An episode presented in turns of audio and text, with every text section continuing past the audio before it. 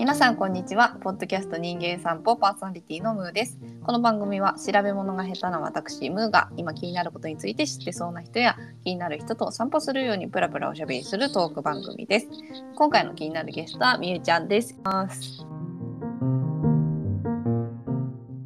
願いします。パチパチパチ。セルフでセルフでもやる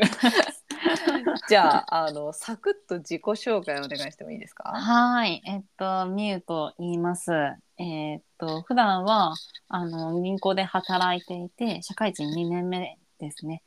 でまあ土日とか休日とかはそのローカルグッド横浜っていう団体に所属していてまあ、街づくりとか、あとは、まあ、イベント、ワークショップを企画したり、なんか実際にやってみたりっていうことをしています。よろしくお願いします。よろしくお願いします。はい。みゆちゃんはですね、あの、横浜をつなげる30人っていう、うん、ね、えあの、何の企画って言ったらいいんですかねあれはなんか、社会人とか学生とかでなんかやってみたいけどなかなかその前に出られない人を応援するためのプログラムみたいなそういう感じじゃないですかね。うん、みたいなやつでねあったんですよね。そう そうそうみたいなやつです本当に。であの仲良くなってで、まあ、今回出演していただきました。うん、ねはい。ねなんかそう社会人2年目でねいろいろね、えまあ、働きまあ、方もいろいろ考えつつ、まあ、もやもやする時期だと思うんですけど、えーえー、こう社会人でこう銀行で勤めててってなって、まあ、普通って言ったらあれですけどあのまあ普通に仕事でいっぱいいっぱいになるじゃないですか。はい、でみゆちゃんは結構外で活動をしていると思って、その活動している理由とかなんかどういうこう熱意があって、うん、こう自分でも動いたりしてるんですか？何に関心が？なんかあのー、一番は人に関心があるんですね、うん、人の話を聞いて私はその話のエネルギーを自分のエネルギーに取り入れることができるなって感じてるんですよ。うんうん、なんかそれをこう感じるためにその外に出て、外で活動している人たちとか、まあそれこそ農業をやってる人たちとか、そういうもう一生懸命に何かに取り組んでる人の話を聞くその、それがすごい好きだから出てます。なるほどなるほど。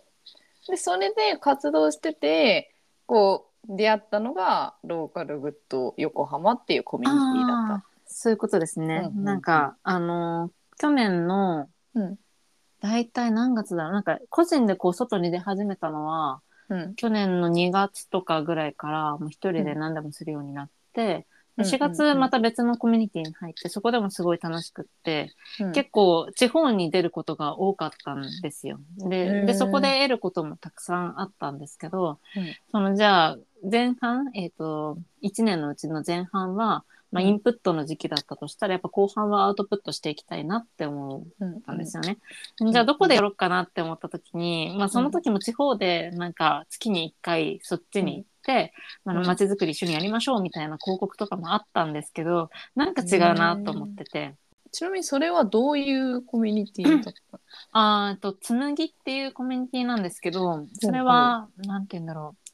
地球にも自分にもいいから知ってなんだろうっていうのを、まあ、うん、実践と、まあ、勉強会をこう繰り返しながらやっていこうっていう、うん、まあ、そういうコミュニティで、まあ、オンラインコミュニティですけど、うんうん、でも結構極点はその千葉にあったり、暴露横山の緑荘っていうシェアオフィスにあったり、うんうんうん、あとは、まあ、あの他にも、えーと、岐阜の農家さんだったり島根の農家さんだったり、まあ、そういった方々ともすごいつながりが深くて、うんうん、でそれでえっ、ー、と、まあ、種まきの季節とか草刈りの季節には、うん、まあ、あのメンバーがお手伝いしに行くとか、うんうん、そもそもその農家さんで取れるその野菜を、まあ、これぐらいの値段でもう買います。で、今年豊作でも不作でも、もうこの値段変わらないので、うん、あの、1年間よろしくお願いしますっていう CSA の取り組みもやってたりとかしてるっていうコミュニティですね。うん、なるほどね。紬は何きっかけって出会ったんですか、と紬はそうですね、あのー PTX ああ じゃあなんか農業とかに関わりたいっていうのがあって探して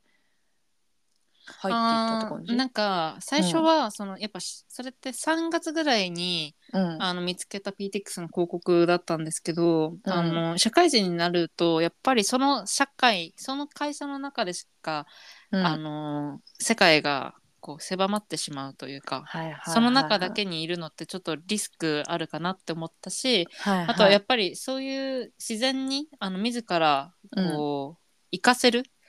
ために何か入っておくべきだろうっていう、なんかうん。気持ちがあって、うん。でそういったあの要素を全部満たしてくれるコミュニティないかなってバーって探してたら、うん。ズキッときたみたいな。で入ったらめっちゃ良かった、うん、びっくり。いやなんか今の会社、まあ、社会人になって会社だけなコミュニティにいたらリスクになるってめっちゃわかるなと思って。私もなんか社会人に入るちょっと前になんか体を動かす習慣とうん。会社以外のコミュニティが欲しいと思って社交ダンス始めたんね、えー、そうなんですか？やってるんですか？社交ダンス。そうなんですよ。あそっからか。知らんかった。今は今は全然あのやらなくなっちゃったんだけど あの 3, 3年4年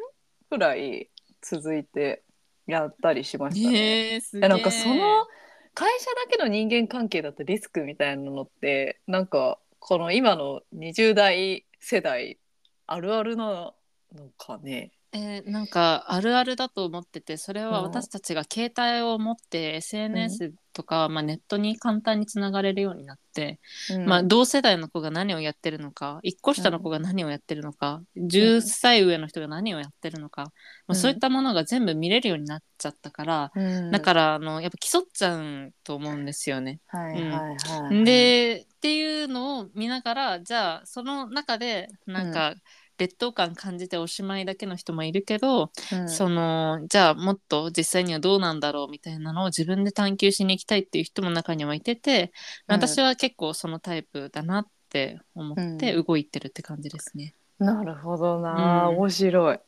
で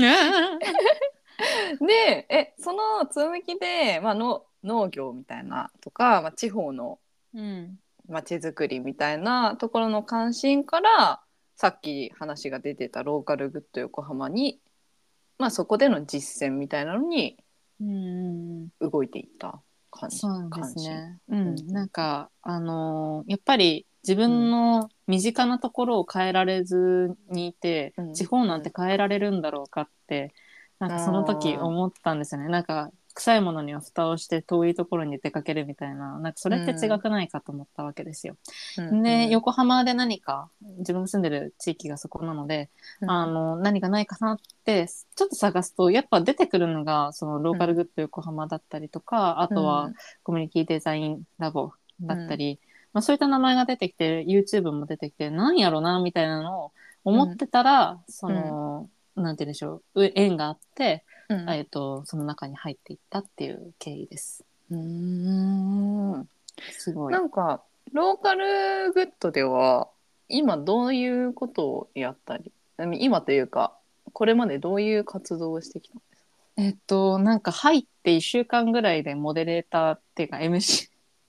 しかも横浜市庁舎のなんか 1,、うん。一週10日間ぐらいあるイベントの中でそうんうん。のローカルグッドが、あの場所を借りて1週間ぐらい1週間じゃないかあれか。み競争博覧会。あそうですそうです。競争博覧会っていうのがあって、私も公開収録をしました。知ってます知ってます。私そこであの知りましたからね、あのええそうだったね。そうなんですよ。元はといえばまあそこから知っててみたいな話なんですけど、うんうん。そのそれは公開収録でで、うん。私がやってたのはその若者の若者とか、まあ、横浜で活動している人たちの、うん。まあ、トークイベントの、まあ、回し役みたいな MC みたいなのをやってて、でそれが結構一番最初にやったことうんうんうんうん。だったなと思いながら、あ結構自分ってそういう人の話をこう聞いて、なんか盛り上げたりだとかなんか意外な観点からこうついてその、聞いてる人も考えさせられるように、うんうん。その場を作り上げるの得意なんだなうんっていうのも分かったし、うん。まあ、ごめんなさいそれ以外だとそのワークショップに、うんはい、一緒に企画して、うんで実際にその日を迎えるまであの、うん根気詰めてこう準備をして、うんうんでお客さんと、まあ、会話したりとか、まあ、実際にどうですかみたいなところまでやるみたいなのも結構やってきました。なるほどなるほど。えなんかそれをやる中で今その自分の中でのこう意外な得意分野というかそういうものを発見したっていうこと以外になんかこういう発見とか得られたものがあったなみたいなのってあったりするんですか？うんあの分かったことが最近2つあってうん1つはあの、なんか私好きなものは好きって言いたいんだって。おなんか素直にその、うん。忖度なし、まあ、忖度なしにっていうかそのうん。周りの目も気にしないで、これはいいです、ですごくおすすめですとか、応援したいですとか、うん。うん。でそういう環境じゃないと自分がこ、縮こまってしまう固まってしまうんだっていうのが、うん。まあ、発見の一つですね。うん。で2つ目の発見はなんか、じゃあなんでそんなにあのーなんか人にフォーカスしてるんだろうみたいなうん。うん。ところをこう活動しながらもずっと自分の中で思っていてうんというのもあなたは一体何をやりたいのってよく人に聞かれるんですよ。みえちゃんは何やりたいの？ってそんなに人のことに興味あるけど。うん。私もなんかその答えが分からなかったんですけどそれが昨日、ん。母との,、あのうん。の飲み会であの 解明したんですよ。えー、すごいタイムリー。昨日の母の、まあうん。プチ女子会みたいなのを、もうん。うずっと夜の11時ぐらいまでずっともう飲み明かしてて。うん、で分かった。大雨の中。いやあのもちろん自宅ですけどね。うん。さすがにあの台風の中であのまあ いいやえっとなんか母の影響をすごく受けてるんだなっていうのが昨日分かったんですよ。へえ。ちょっとあの前提条件があって、うん。前提条件っていうか、まあ、前提話があって、母ってあのうん。長女で、長女って結構その親のなんて言うんでしょう言ったことをこううん。あのーまあ、守って生きうんうん。るみたいなところあるじゃないですか、やっぱり一番、うんうあの一番最初にできた子供だから、うん。まあ、親も愛情を持って育ててあげたいし、うん。まあこうしたらいいああしたらいいって言うけど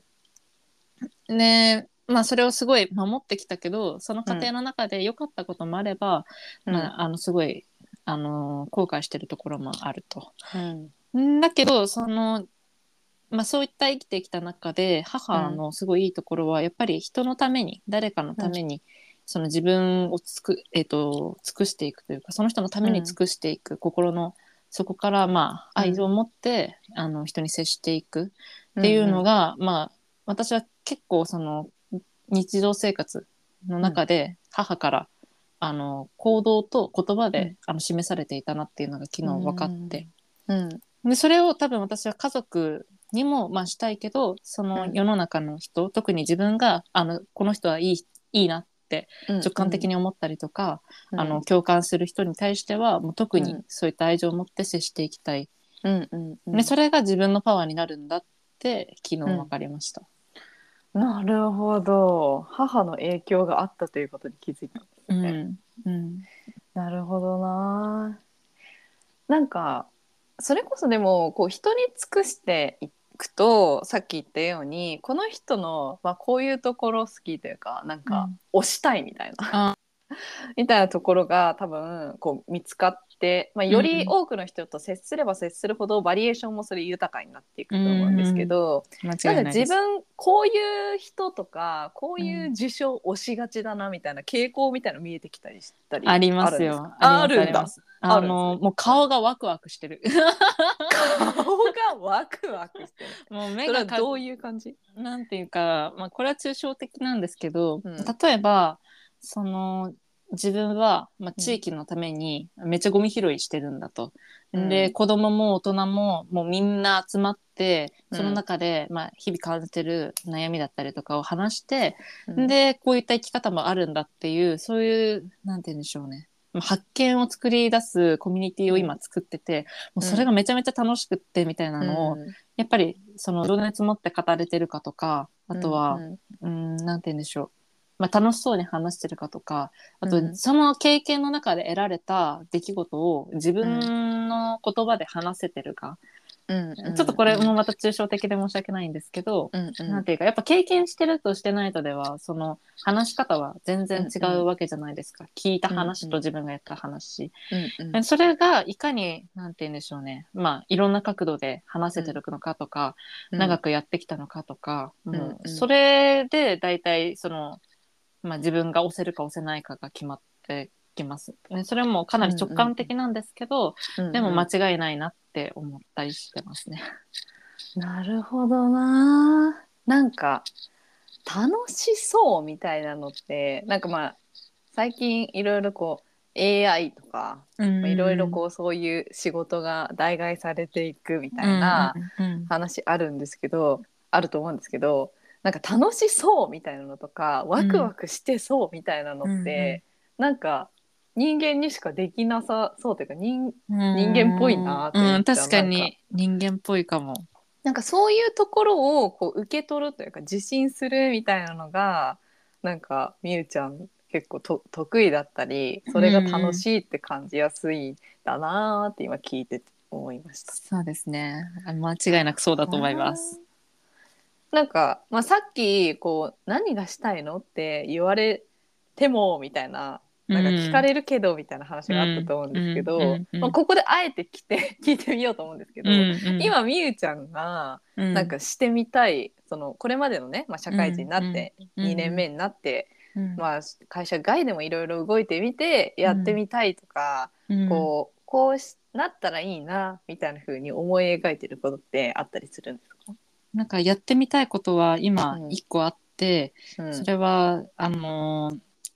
館内のあの街を 3D マップ化させて、でそ、の中それをそのマップなのか、まあ、ゲームなのか、うん。まあ、いろんな形で表現して、うん。誰もがこう遊べる手に取れるあのー、携帯で見れるようなものを作りたいと思ってます。うん。でそれだけではなくて、そんなあの Google と一緒なんでうんあ。のそれ以外に何をしたいかっていうと例えば、その自分がこの場所にあの椅子があったらいいなこういうデザインの椅子があったらいいなっていうのをでも、うん。あのやっぱりそれって自分でも実はもう 3D 上で簡単に作れる時代になっていて、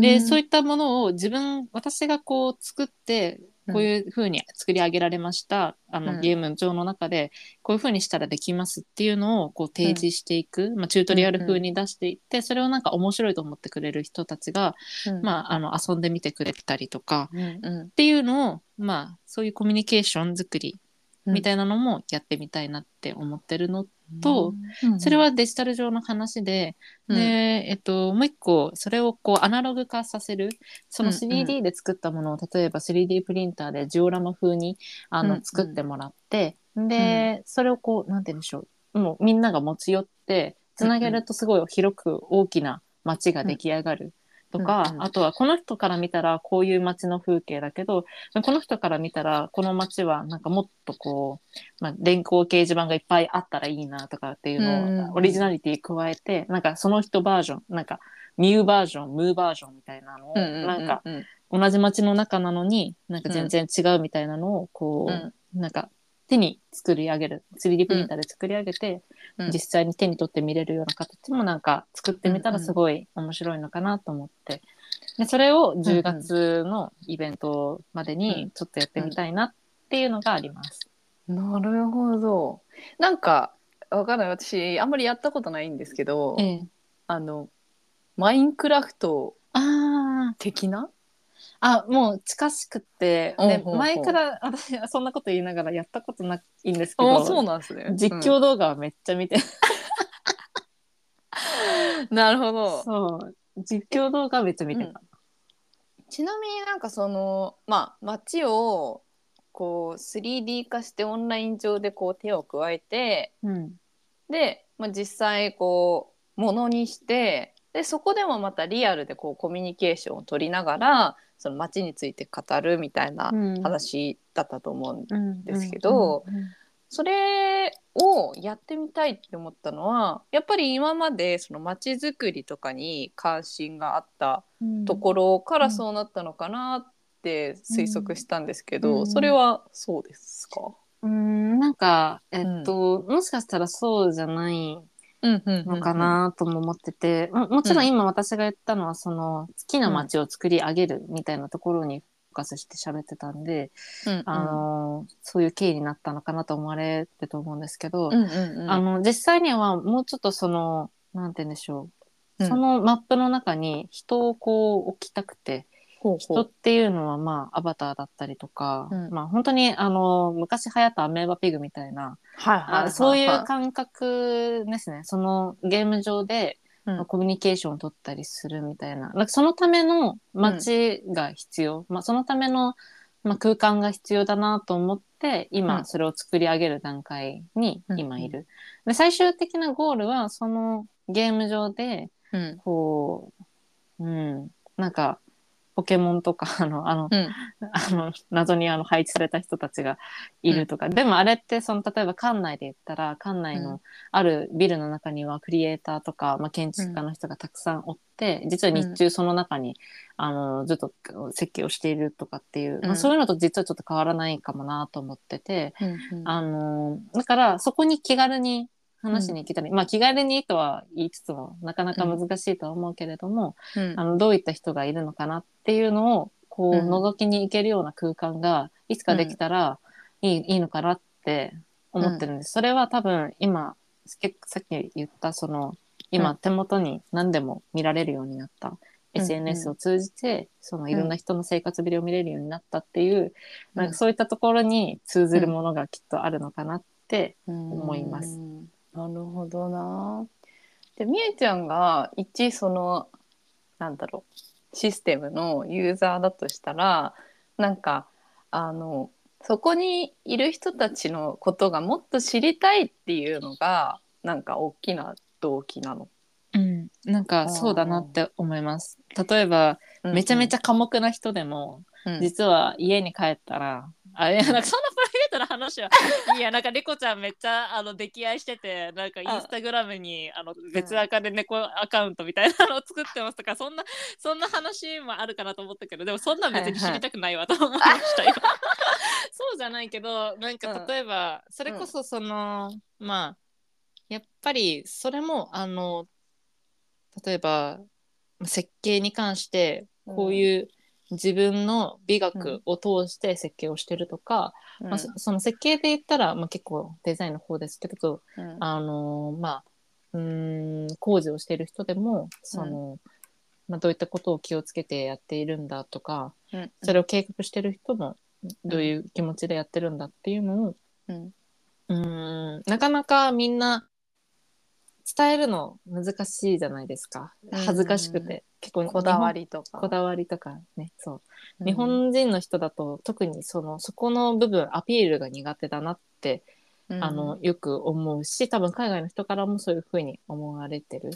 うんで、うんまあそれがわびさびだとかちょっうん。と使い方あってるかわからないけど、あのうんうん。それが日本人の美学だと言ったら、うん。まあ、それはそうなんですけどでもうん。もったいない、なんかもっと外に出していかないともったいない、うん。私は絶対にそれをもっと海外に発信していくべきだと思うし海外の人が、えめっちゃ面白いじゃんってもっと思ってくれるようになれば、うん。そのまた違ったうーん日本の景色横浜の景色が見られるのかもしれないなって、思いますす。なるほどな。なんか私今のその企画の話を聞いてて結構その狭いコミュニティの中その町館内の町とか横浜っていう狭いコミュニティの中でこうコミュニケーションを増やすっていうところにこうフォーカスしてるのかなって思ったら、うんなんかそそれを価値としてその価値を海外とかよそに発信していくっていうところまで視点があるっていうのを、うん。なんか全然なんか想定してなくてすごいな。Z 世代かな。ー あ Z 世代って Z 世代って実はアメリカから来たらしいですよ、あそうなんだ。言葉としてはなんかジェネレーション Z ってアメリカから来たってこの前本で読みました、日本の言葉じゃなかったみたいな。そうなんか海外でも海外ってなるとなんか言語のあれとかうん。いろいろありそうですね。確かに言語の壁はどうあ見せるのか工夫のしがいがありそなんか多分そこはやっぱデザインかなってちょっと思ってて、まあ、例えば、まあ、分かりやすいので言うと、まあ、忍者とか、うん、侍とか、あ日本家屋とか、わら、わら、わら、わらの屋根とか、まあ、そういったところはやっぱり日本っぽいし、うん、まあ、それはあのすごい極端な例だけど、うん、その、うん、なんだろうな。まあ、ちょっとここやっぱまだ要検討ですね。その例えば、さっきから結構出てるかなりやっぱあの建築家の方とかアーティストの方がすごい多いから、うん、だからその人たちの何を作ってるのか何を作品として作り上げてきたのかっていうのをすごいあの、うん、打ち出しやすいなっって思ってるんですよね。うん、じゃあでもそれ以外の例えば保育施設をやってる人はどうしていくのかとか、うん、まあ、っていうのをまだちょっとそこまでは考えきれてなくて、まあ、課題感だなって今聞いてて思いました。なんかめっちゃブレストみたいになっちゃうけど、えー、なんかあのどっかで小耳に挟んだ話なんだけど小耳に挟んだ話。そうなんか海外の方をこう横浜案内する時に、うん、なんか反応がいいのって意外とみなとみらいみたいなすごい計画されたエリアっていうわけじゃなくて。あの館内のちょっとごちゃついたところとか、ねね、なんかよくわからないセンスの広告とかがそうそうそうそうなんですよ。貼られてるようなところが、うん、なんか意外と反応がいいみたいな。やってなんかそういうなんかどういうものにグッとくるのかみたいなのも調査してみてもおもろいかもしれない、ね、確かにそうですね、うん、なんか多分あんなに狭い空間に何でも詰め込むのはやっぱ日本人ならではっていうか、うん、マジで土地少ないからね。そうなんですよ。土地少ないじゃないですか、うん、館内とかなんか、なんでこんなちっちゃいもうこんな狭いところになんでこんなお店構えてんのみたいなのが5軒ぐらいなんか並んでたりとかして。えみたいなそんなもうあのいいけないですよ。なんか毎日行ったとしてももう1年以上絶対かかるでしょう、どのお店をこう制覇しようとしてもみたいな、まあ、そういうところもあるし、まあ、飲食店に限って言えば、まあ、そういう面白さもあるけど、まあ、実はそのビルの中には面白い人がたくさんいるんじゃないかっていう、うん、そういったところにももしかしたら海外の人が「えそうなんや」ってなるのかもしれないですね。あのなんかそれこそさあのビルの中に商店街みたいになってるとことかない？えー、っとビルの中にですか？あなんか横丁みたいな。あそうそうそうそうそうはいはいはいはい穴蔵みたいなところに。穴蔵みたいな。なんか新しい道みたいな感じで通りみたいな感じでビルの中にお店がこう軒を連ねてるようなところとかあったり、ありますね。おもろい。お。おもろいですよね。ね。なんかあと思ったのがこう、まあ、人間が考えていること。もうさっき言ったような、まあ、こだわりみたいなところ、うん。まあまあ、ある種いい面みたいなものは、うん、なんか出すのに抵抗ないと思うんですけど、うんうん、それこそさっきの猫のインスタをしてるみたいなのって、ちょっといつもの自分からは切り離してそうですね、隠したいみたいな情報もあったりするじゃないですか。なんかそこのこう線引きとか、うん、でもそこを見たいみたいなとこもあったりして、うん、なんか難しいですよね。まあ確かにそこは難しくってしかもなんか、うん、あのある意味それってアイドルだと思ってた人が、うん、意外とこう普通の人やったみたいな、うん、なんかアイドルはアイドルのままでいてほしいみたいな反応人もいる中で、うん、まあそこの線引きはやっぱ個人によるから、まあだからゆくゆくその自分が例えばゲームを本当にこう作り上げて、まあ、中にいるアバターとかも、アバターっていうか、まあプレイヤーも、まあ、入るようになったとしたらもうそこは個人の判断に委ねるけど、ある程度ルール化させることも、まあ必要なんだろうな。でもそのルールって確かに確かに言われてみると、うん、危ない。危ないグレーゾーンですよね。うん、あちょっといい話聞いたわ。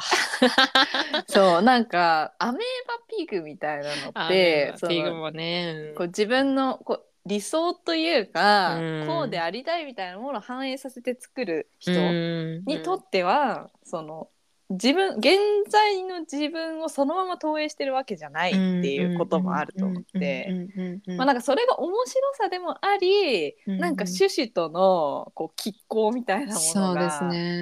現れそうだなと思って、ちょっとその辺も今後どう議論が進んでいくのか楽しみにしてます。すね。いや、多分これはアメーバピグ開発者の人に話を聞けば、なぜアメーバピグは、うん。あの、亡くなってしまったのかみたいなところも含めてわかるんじゃないかなって今、やっぱアメーバピグとかもメタバースとかも多うん。分ちょっと同じ意味で、あの、うん。いろんなそのグレーゾーン、のところで悩ましいところきっとあると思うんですよ。まあだから、うんまあ、アメロピグ、まあ、それをそうは言ってもすごいあの可愛らしいあのぜ世界観だったし、うんうん。ゲームコンテンツとしてもすごい優秀だったと思うから、うん。だからあんだけ流行ったのかなとも思うんですけどうん。まあなんて言うんでしょう。そこはやっぱ聞く価値がすごいある。なんか失敗じゃなくてまうん。あうんなんか経験教訓をうん。うん。なんか知ってる人がいたら私はその人に聞くべきだなって聞きながら思いました。うん。いやもうね。いや面白い。うん。いや広がる。思ってなかった？思ってなかった。いやぜひなんかまた企画が進んできたりしたらまた出演して、ええ、なんか話を聞かせていただければと思います。もちろんですもちろんです。はいやばい時間あっという間や。はい、そろそろお時間が迫ってまいりましたので 終了していこうかなと思います。はい。はい、では本日はみゆちゃんに来ていただきました。ありがとうございました。ありがとうございました。